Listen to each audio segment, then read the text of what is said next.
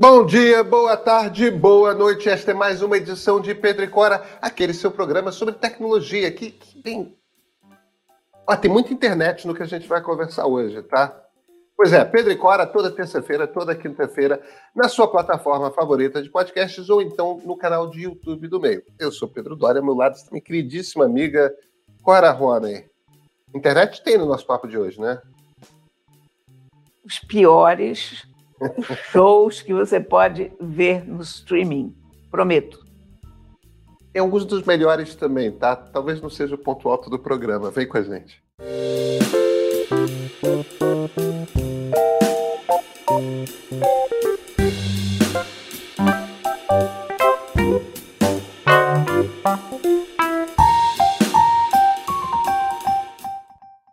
Agora, o que, que você anda assistindo no streaming, hein? E uma miscelânea de coisas horríveis, todas elas, sabe? A jura? Juro. Porque eu resolvi assistir há, sei lá, duas semanas, um, uma série que a Bia me disse, ah, olha, divertido, Casamento à Moda Judaica. Eu assisti, adorei Casamento à Moda Judaica, é muito divertido, é uma casamenteira tentando encontrar maridos e esposas. É um reality. É um reality, um reality. E pessoas que desistiram de tentar arranjar marido e mulher sozinhos e usam uma casamenteira porque isso é uma coisa que se fez ao longo dos séculos na cultura judaica, etc. Muito bem. Aí começam a aparecer as figuras mais bizarras. Sei lá, um cara, por exemplo, que não tem muito a oferecer ao mundo, tirando o fato de que ele é engraçadinho, que quer uma mulher loura, alta, de olho azul e cabelo liso. A casamenteira arranja para ele uma deusa, mas uma verdadeira deusa, de cabelos encaracolados. E ele fica muito arrasado, porque não, não deu clique, sabe? Porque ele não está acostumado a sair com gente de cabelo encaracolado. Então, é esse tipo de, de coisa. Aí tem pessoas um pouco menos bizarras, mas também, do meu ponto de vista, tem um casal que se dá as mil maravilhas, assim, modelo feitos um para o outro.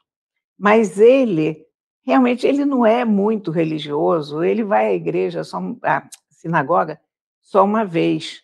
E ela fica arrasada com isso, porque ela quer realmente um homem que vá três vezes por dia à sinagoga, eles são ortodoxos. Três vezes por dia? Três vezes por dia. Ela quer casar com um daqueles caras que vivem na sinagoga. Basicamente, você fica. Tipo, não sai da yeshiva. Né? Exatamente, no... exatamente. Você fica arrasada, porque você fica vendo, gente, vocês foram feitos um para o outro, vocês são iguais, vocês combinam, coisas fofas. E aí, por esse motivo, aquilo não vai em frente. Como é que você vai três vezes por dia à sinagoga? Você mora em frente à sinagoga? Você mora ao lado da sinagoga, porque nesses bairros Tá bom. É ortodoxos, a sinagoga é ali na esquina, né? É quase um shtetl, né? É, exatamente. Enfim, mas aí diz, aí, o... mas aí tem, é, é, muito bem feito esse, esse da comunidade judaica, porque ele pega os tipos mais diferentes de judeus. Tem essa moça que é bem ortodoxa, depois tem gente que é totalmente reformista, depois tem gente mais velha, tem gente mais nova, tem uma mulher muito, muito gorda que quer um homem magro, porque ela acha que de gordo na casa basta ela. Então, tem uma série de coisas assim divertidas. Tem um cara que quer ser judeu, observador, quer dizer, comendo kosher no interior do Wyoming. Então, uma vez a cada dois meses ele tem que pegar o carro e ir até outro estado para comprar comida kosher. Por aí vai. Esse foi bom. Aí o, o Netflix me sugeriu Casamento Indiana basicamente a mesma coisa. Aliás, os produtores da série são os mesmos e as séries são iguais. Só que, em vez de noivas e noivos judeus, temos indianos na Índia e na diáspora. Esse já está na terceira temporada. E os tipos são igualmente gozados. Sabe? O... E, e os indianos têm a coisa da casamenteira também? Muito mais do que os judeus hoje, eu acho o, entre, entre os indianos, isso é muito engraçado, porque eu, todos os indianos com quem eu converso, gosto muito com indianos, eu passei vários meses na Índia, leio muito, E é, é um, uma coisa usada até hoje, jovens acreditam em casamentos arranjados. Hum. É, e não é só gente ortodoxa, é o, a forma como você faz um casamento, porque eles consideram, aliás, com razão, que você está casando duas famílias.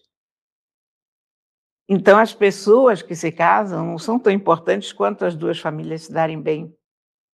E as duas famílias se dando bem, a possibilidade de que o casal venha se dar bem é muito grande. E aí aparecem sempre na abertura aqueles casais que estão casados há 40 anos, há 50, se viram pela primeira vez no dia do casamento e o negócio funcionou. Enfim, e, e no casamento indiano a coisa é mais esquisita ainda, porque o primeiro encontro, volta e meia, é na casa da família.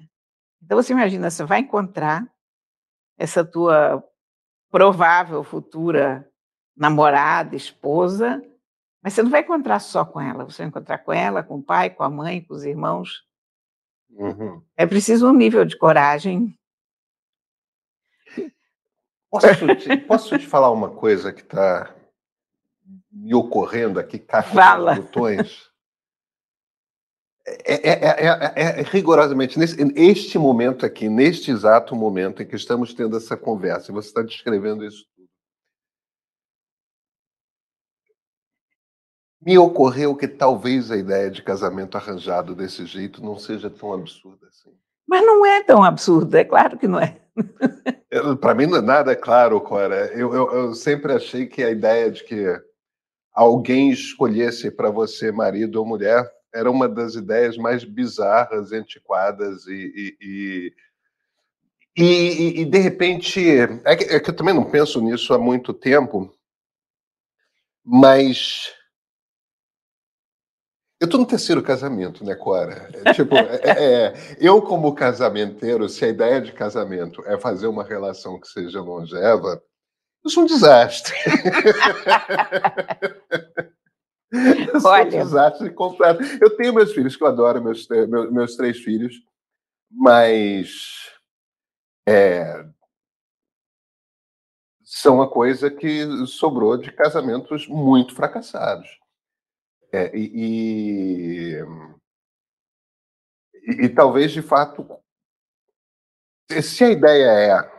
Eu não sei se a gente tem que ter a ideia de que a gente vai ter um casamento e ficar com a mesma pessoa por décadas, na vida toda, até que um dos dois morra. Mas se isso é um valor, talvez nós jovens de fato não sejamos as pessoas mais adequadas para fazer essa escolha, não. Olha, a, o casamento arranjado não é uma coisa da cultura brasileira, evidentemente, não é uma coisa da, da cultura latina. Mas na cultura judaica, que é da qual eu venho, os meus avós, quase todos, se casaram através de casamentos arranjados. Mas ah, seus pais não? Meus pais não. Mas os meus pais, veja você, os meus pais estavam no Brasil depois de uma guerra, eram refugiados, a vida deles tinha virado de cabeça para baixo. Eu não sei se eles tivessem permanecido na Europa, o que teria sido. Minha mãe provavelmente não teria se casado com um casamento arranjado, porque o meu avô estava brigado com a comunidade judaica, então havia um afastamento do, do judaísmo, né? É, meu pai chegou a se casar na Hungria, mas não foi um casamento arranjado. Então, não, a geração dos meus pais já não. Mas não era uma coisa inédita, era uma coisa que a gente ouvia muito em casa, que esses é. fulanos se casaram assim assado, aqueles se casaram não sei como. Enfim, se você pensar em termos de, de união para a vida toda, em termos de valores comuns, de, de familiaridade com os hábitos um do outro, o casamento arranjado faz sentido. Mas, Cora, é, é, eu não sei o quanto que essa coisa de ah, isso não é uma coisa da cultura brasileira tudo mais. O pouco que eu conheço, não conheço profundamente, mas o pouco que eu conheço da, história dos casamentos dos meus avós, em, em ambos os casos, nos dois casais de avós, é... teve um quê de conveniência. Eu não estou querendo dizer conveniência no sentido golpe do baú, esse tipo sim, de coisa, sim. Não, nada, não, mas era era uma coisa de em ambos os casos, um no Rio de Janeiro é, dos anos 30 para 40, outro na Manaus dos anos 30 para 40. Houve um casamento, houve casamentos ali em que em que fazia sentido para ambas as famílias. É, não é uma coisa romântica, um encontro. É, foi uma coisa de. É, eu, eu, eu, hesito em caracterizar demais, mas. E, e, eu tenho histórias de, de bisavós. Uma, uma das minhas bisavós era tão menina quando entrou na igreja para casar, isso Manaus da virada do século, era tão menina que ela entrou com medo agarrada numa boneca. Ah, coitada, né? É, bisavó minha, não é muito distante. É... Não, você vê, na, na maior parte do mundo, o casamento arranjado é, é usado ainda. Casamento arranjado, a gente sempre acha que. A gente sempre vê o lado mais brutal da coisa, que é aquela praticamente a venda de noivas jovens, ou enfim. É, é... Mas como é feito na comunidade judaica e como é feito entre os indianos, você se encontra com a pessoa, você conversa, você sai com a pessoa, enfim, você é uma, como alguém falou nesse programa que achei ótimo, é uma espécie de Tinder com concierge. Porque a pessoa vai dizer, olha, tem aqui esses caras, vai lá, enquanto a pessoa vê se ela gosta, se não gosta, se bate, não bate, mas já dentro daquela ideia de que tem um background familiar parecido e tal. Mas, enfim, é muito divertido de ver, inclusive, porque tem pessoas totalmente não casáveis no meio da história. Que você percebe, mas por que, que essa pessoa quer casar? E, nesse aspecto, alguns até progridem muito bem, porque as pessoas acabam se tornando mais conscientes delas mesmas e chegando à conclusão: não, estão querendo que eu me case por uma questão de pressão social, mas eu não quero me casar. É claro. Sabe, isso também é um. É. Agora, isso tudo, essas séries são divertidas de ver. Eu gostei muito, achei, achei sabe, um ótimo passamento, passatempo, porque, olha, são curtinhas, 30 minutos, você assiste, é aquele barulho de fundo. Uhum. Você tá tomando café, você olha, você está querendo relaxar no sábado. Até aí estava tudo muito bem, essas séries são muito divertidas, a gente torce por um, torce por outro. Aí, o Netflix resolveu pegar pesado e me sugeriu Hollywood, não, como é que é? The Fabulous Life of Bollywood Wives. Bollywood Wives, tá bom. A vida fabulosa das mulheres de Bollywood. Então são as mulheres de dos grandes atores de quatro, cinco subcelebridades subcelebridades tá indianas. Tá a mulher de um grande ator, do, de, do maior de todos, do Shah Rukh Khan, ela aparece assim em alguns momentos e tal, mas as outras são as mulheres de atores que foram conhecidos nos anos 80. Isso é a coisa mais bizarra, artificial, fake que você possa imaginar. Eu não consegui assistir mais do que dois ou três episódios.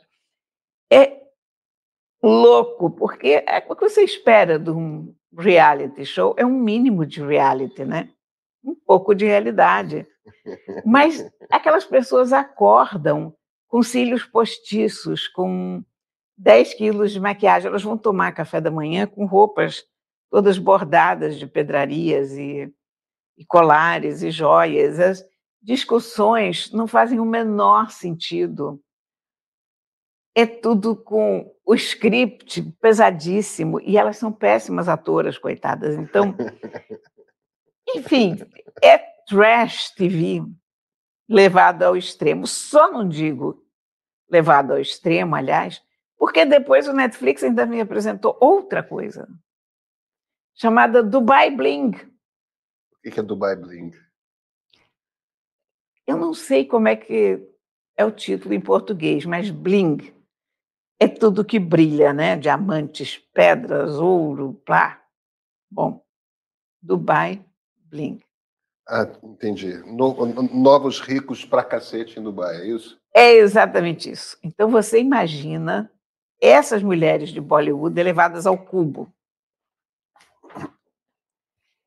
Esse então, vocês esse vale a pena assistir pelo bizarro da coisa, pelo inusitado, pelo eu, eu sei lá, me faltam palavras para descrever o troço, porque é tão descolado de qualquer realidade. Eu já nem vou falar da realidade socioeconômica, política, nada disso. Mas são pessoas que. A ela brigou com o marido, ela quer fazer raiva no marido, ela entra na, na Chopar. Ah, na tipo Chopar. Michele. É, é.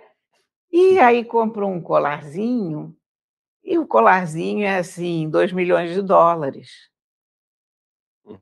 Sabe? Por quê, né? Ah, os carros. Eu nem sei que carros são aqueles. Ah, aí elas vão para o deserto. E elas chegam ao deserto com umas roupas de uns tecidos leves, flutuantes, todos bordados de pedras. O jantar no deserto, tem uma tenda no deserto, o jantar tem uma mesa com arranjos de flores feitos com rosas. Louça europeia. A coisa é tão cafona, é tão é tão inacreditável tudo que vale até a pena a gente ver para se distrair, para dizer, gente, que absurdo. E para, sabe, aquele momento que você está meio que dormindo, você quer agarrar raiva de alguma coisa para. Uhum. Inacreditável. Para ver se tem o sono do justo. Exatamente. E, de novo, um roteiro totalmente mal escrito, pesado. E todos são atores de quinta, mas são mesmo. Uhum. Enfim, eu não posso dizer que a minha vida no streaming esteja boa, e aí o que eu sei é que lá vou eu para os meus livros de novo, sabe? Eu assisto aquilo, fico em estado de choque. Uhum. E aí digo, não, olha aqui, eu gastei, sei lá, quatro horas da minha vida com essa brincadeira. Quantos livros eu poderia ter lido nesse tempo, né? Um. Mas é divertido. É, se você diz. Eu, eu, fiquei curioso com as casamenteiras, a indiana e a judia. As casamenteiras é muito divertido. Acredito. As casamenteiras é muito divertido, porque, no fundo, todo ser humano é fofoqueiro. A gente quer saber como a vida do outro vai acontecer, e é por isso que a gente lê romances, é por isso que a gente assiste filmes, porque a gente quer saber como aquela história ali vai, vai continuar. Se eles vão se entender, se eles vão se dar bem, quem vai trair quem. Então, tem esse elemento de, de fofoca, de curiosidade pela vida do outro. Tem as casamenteiras mesmo, são duas personalidades muito curiosas. A, a indiana é uma pessoa rude, ríspida e bastante antiquada.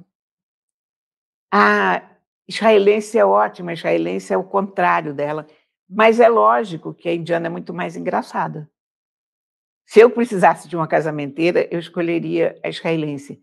Mas para assistir num reality show, eu prefiro mil vezes a indiana. A indiana, porque é muito mais divertido, porque ela dá umas lapadas, ela diz coisas politicamente incorretas.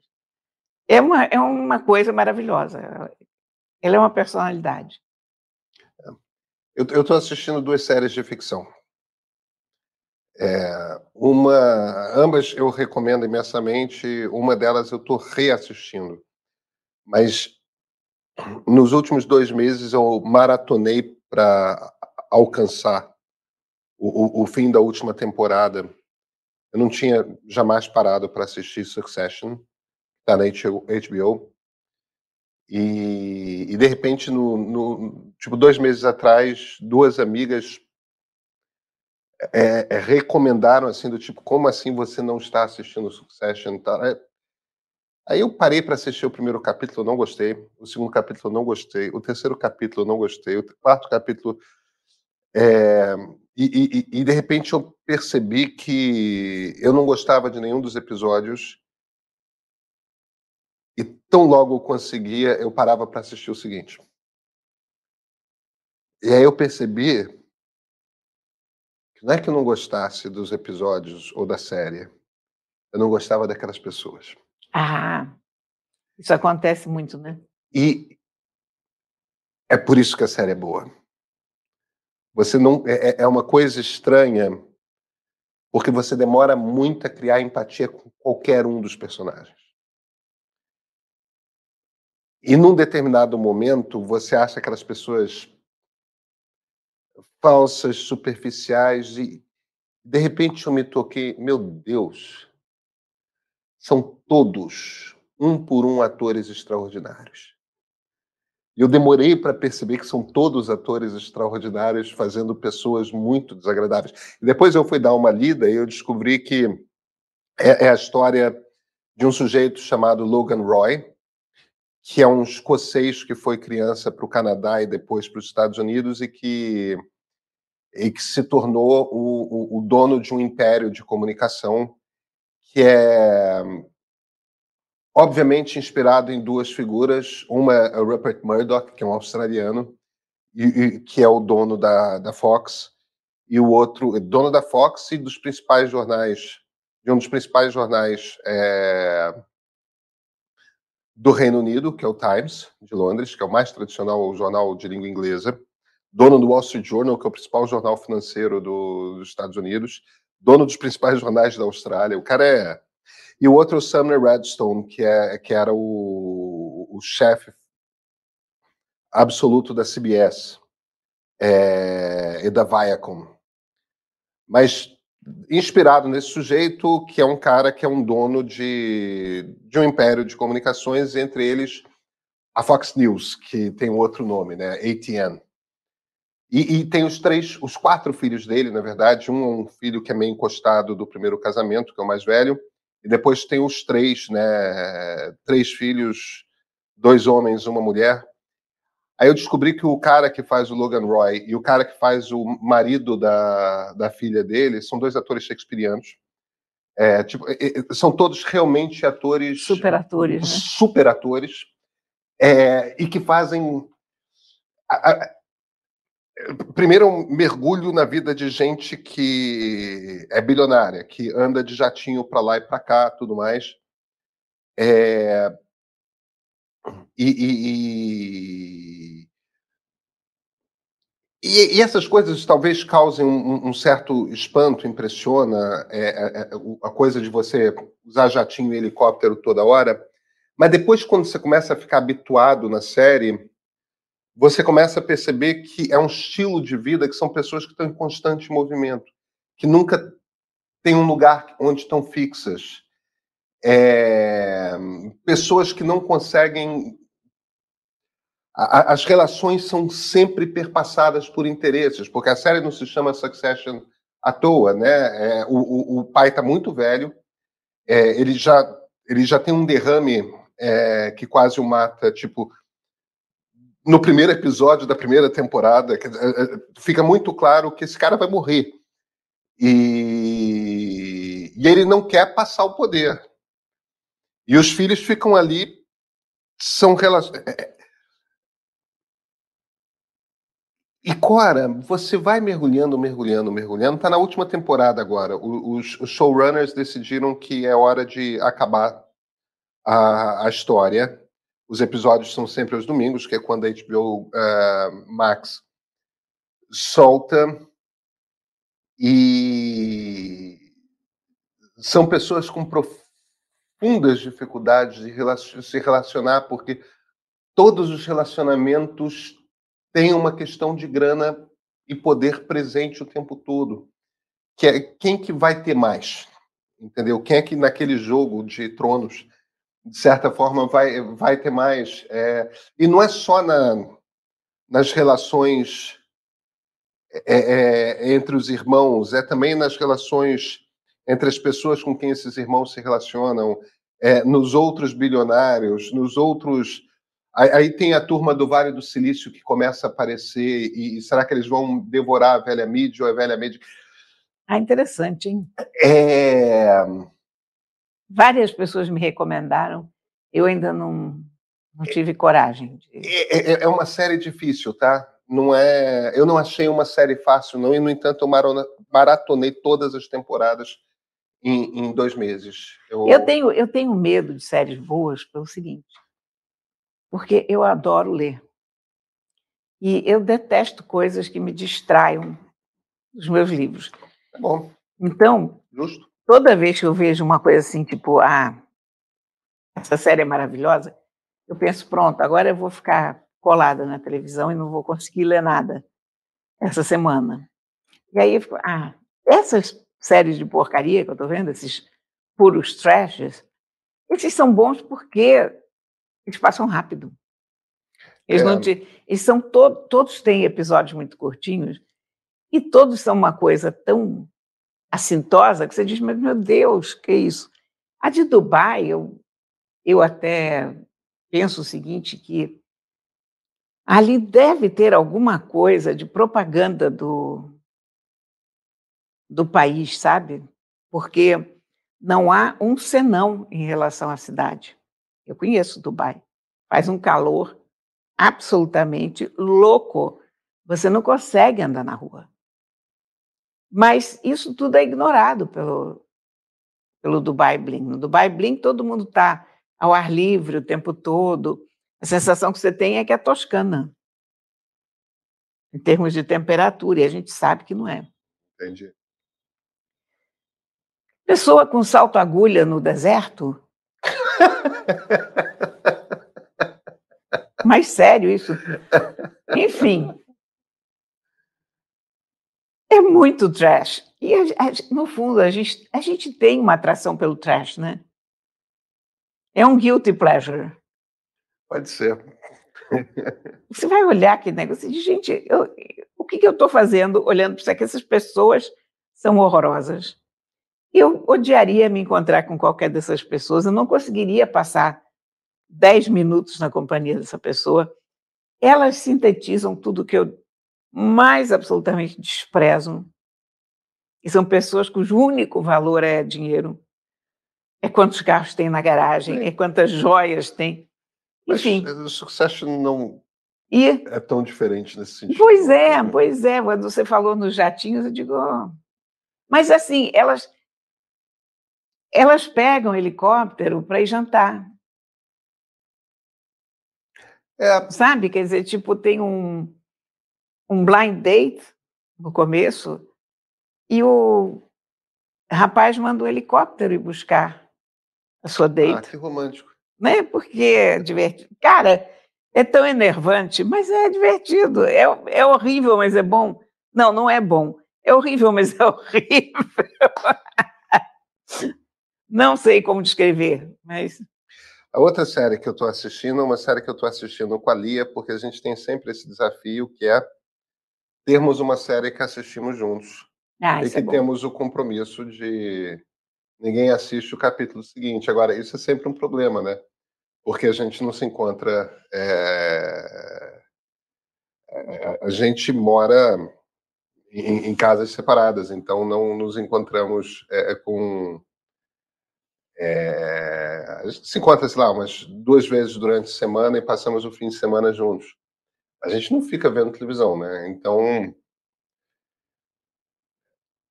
Então, ter uma série junto é sempre uma complexidade. E, e eu sugeri uma série que eu tinha gostado muito e que para ela é nova. E que para mim é uma série que eu assisti 10 anos atrás, então não tinha problema reassistir. E ao mesmo tempo ela tem uma coisa de ser curta, que é uma série que cada temporada tem três episódios, só que cada episódio tem uma hora e meia.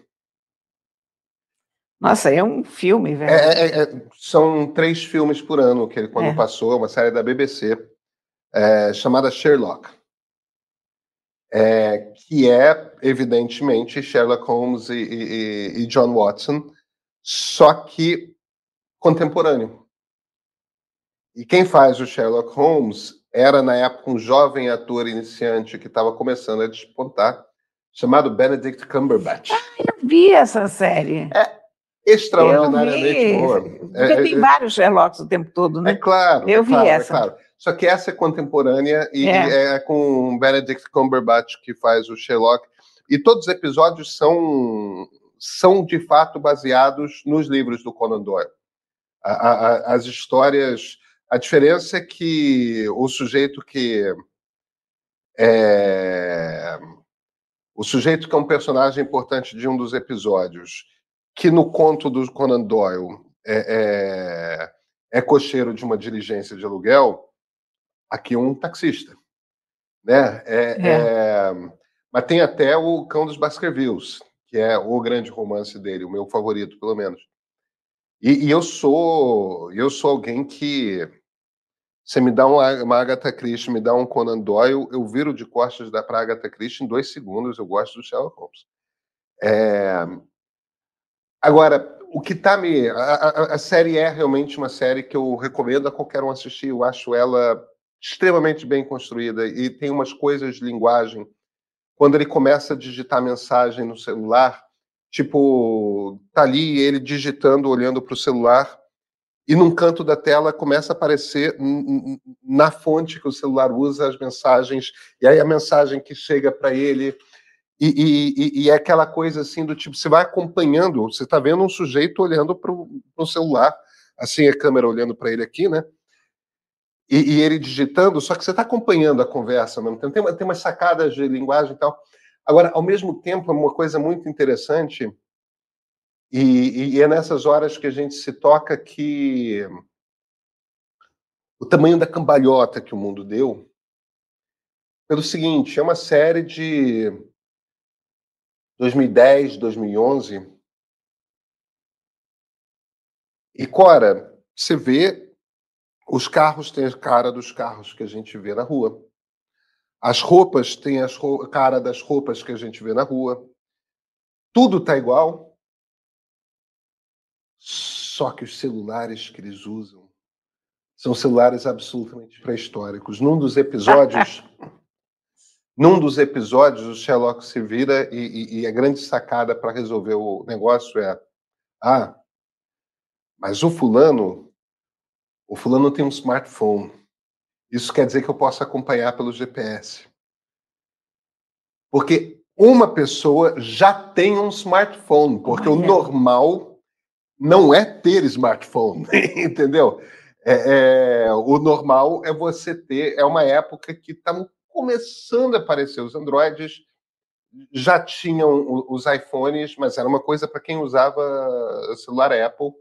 Você lembra aquele período que aí primeiro apareceu o G1, depois Você sabe apareceu... que naque, naquela época você já tinha smartphones. Eu acho que os Symbians eram smartphones já, os da Nokia. É, aí você poderia o, N, o, N, também. o N95 era um smartphone, o, o BlackBerry também, né?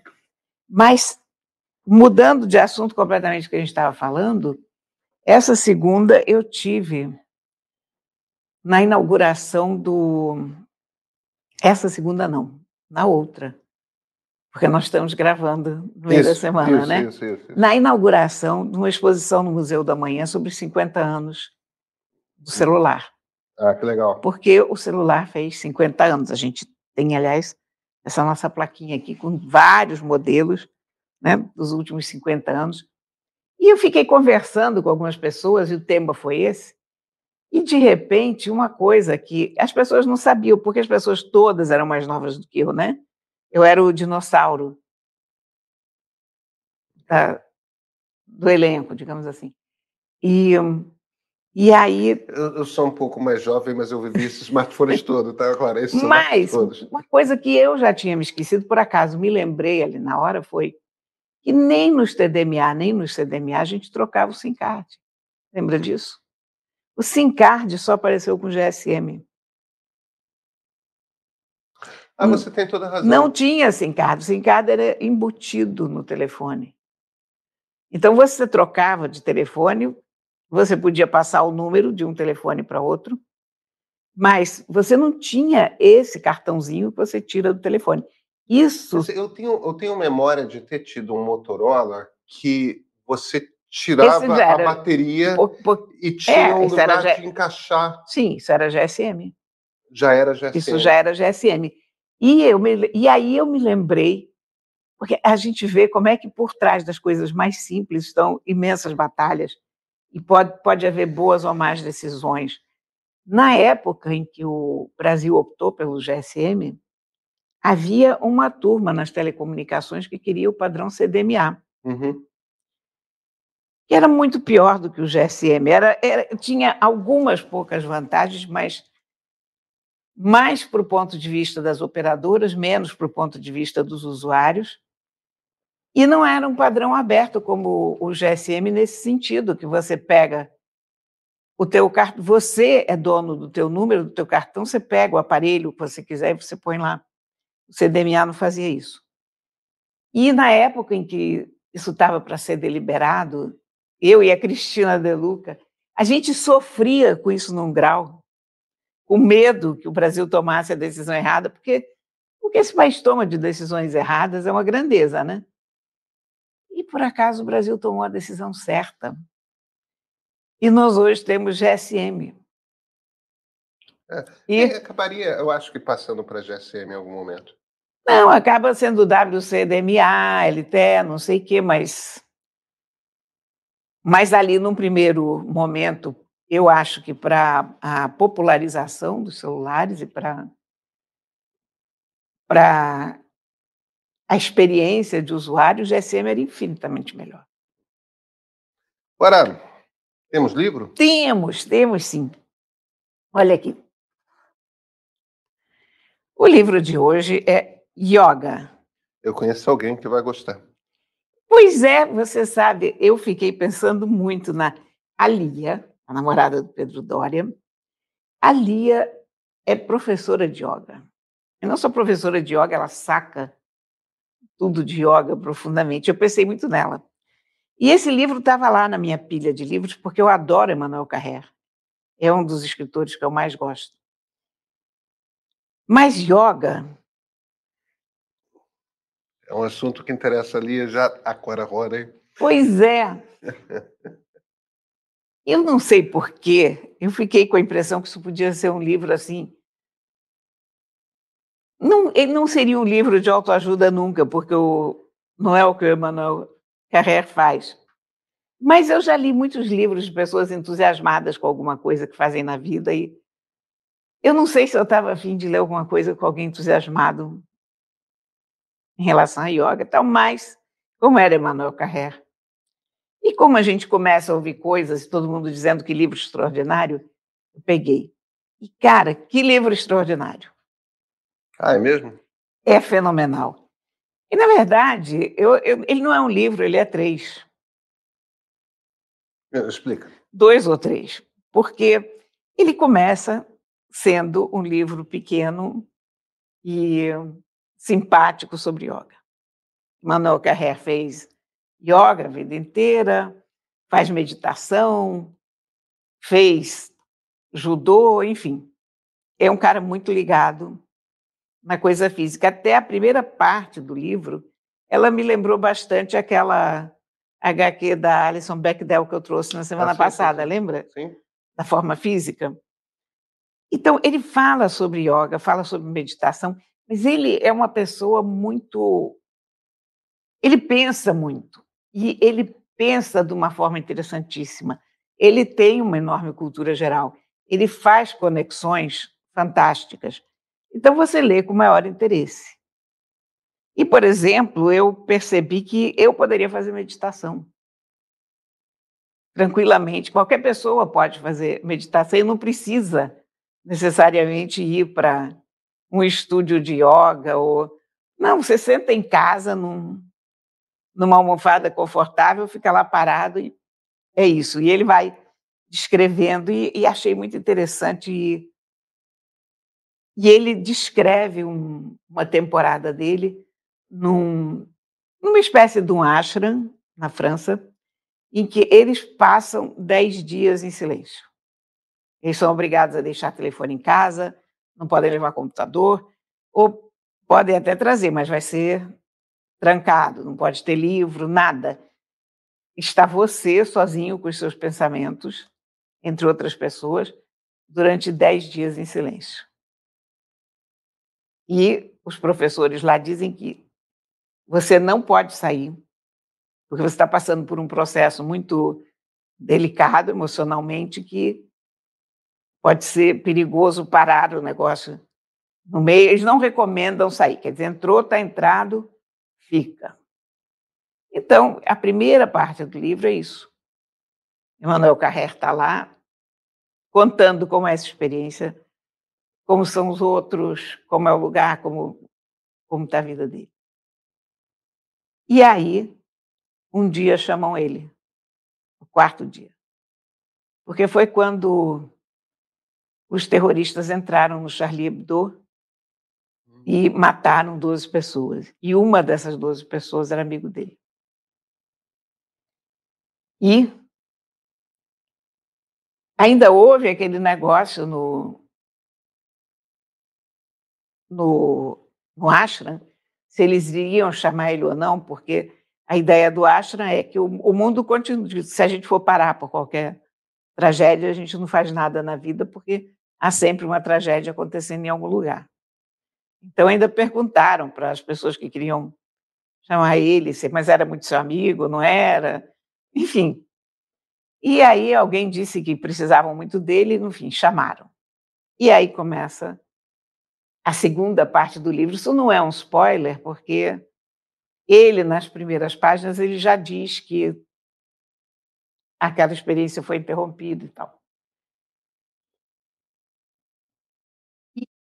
Ele faz o discurso, o, o elogio fúnebre do, uhum. do, é, do Bernard Marie, que era o economista, o oncle Bernard, do Charlie Hebdo, de quem ele era, nem era tão amigo assim, mas a mulher do, do Bernard queria que um escritor de quem o Bernard gostasse fizesse esse elogio fúnebre. E o nome em que eles tinham pensado primeiro seria o Hulebeck. Mas o Hulebeck tinha acabado de lançar a submissão e o, as pessoas estavam juntando o lançamento de submissão, que é um é um livro sobre, sobre a coisa do Islã. Exatamente, é uma França dominada pelo Islã. É. Então as pessoas estavam associando o livro do Hulebeck ao ataque ao Charlie Hebdo, o Hulebeck estava sob proteção policial, enfim. Não, acabou não, não sendo conveniente chamar Hulebeck, e ele foi fazer esse discurso. E depois disso, ele embica numa depressão medonha e vai parar, tão grave, tão grave que ele vai parar no hospital.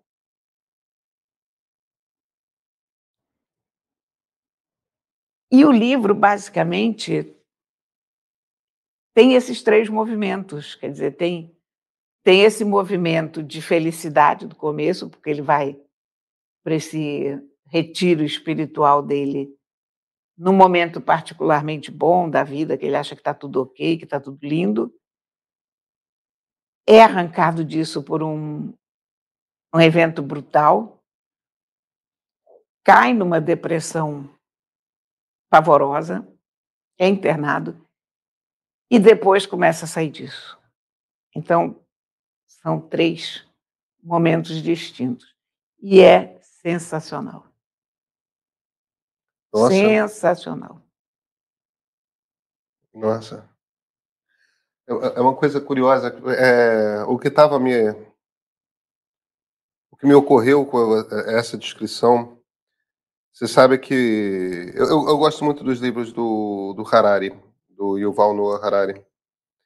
E. Ele tem uma história muito curiosa, historiador israelense, evidentemente, ele tem uma história muito curiosa que é o seguinte: ele é um historiador, um acadêmico, antes de começar a fazer meditação, e outro depois. E, e, o tipo de meditação que ele faz é um, é um ashram indiano para o qual ele vai uma vez por ano. E ele alterna um ano, ele fica um mês em silêncio, e outro ano ele fica dois meses em silêncio. É no processo de meditação dele, que é uma coisa de uma, de uma dedicação. É, é, é, pois é, mas o, o, que a experiência do silêncio fez com ele, ele descreve isso, é uma transformação completa de como que ele compreende história. O, o Sapiens, que é o livro com o qual ele estourou, o, o, o primeiro trabalho dele como historiador era aquelas coisas assim, tipo, eu, eu, eu, não sei se era exatamente isso, mas era uma coisa assim, é, uma análise da economia interna na cidade de Veneza entre 1355 e 1357. Aquelas coisas bem academicão, tudo mais, que pega literalmente toda a literatura, tudo quanto é carta, tudo mais, e faz um, uma descrição minuciosa, que é super importante, mas dez pessoas leem. E no primeiro momento que ele vai fazer uma meditação, ele começa a compreender, ele começa a se perder dentro da própria cabeça e enxergar a história da humanidade de uma forma radicalmente diferente, que é essencialmente a, a, como que a, a humanidade constrói essa história a partir das histórias que ela conta a respeito de si mesma.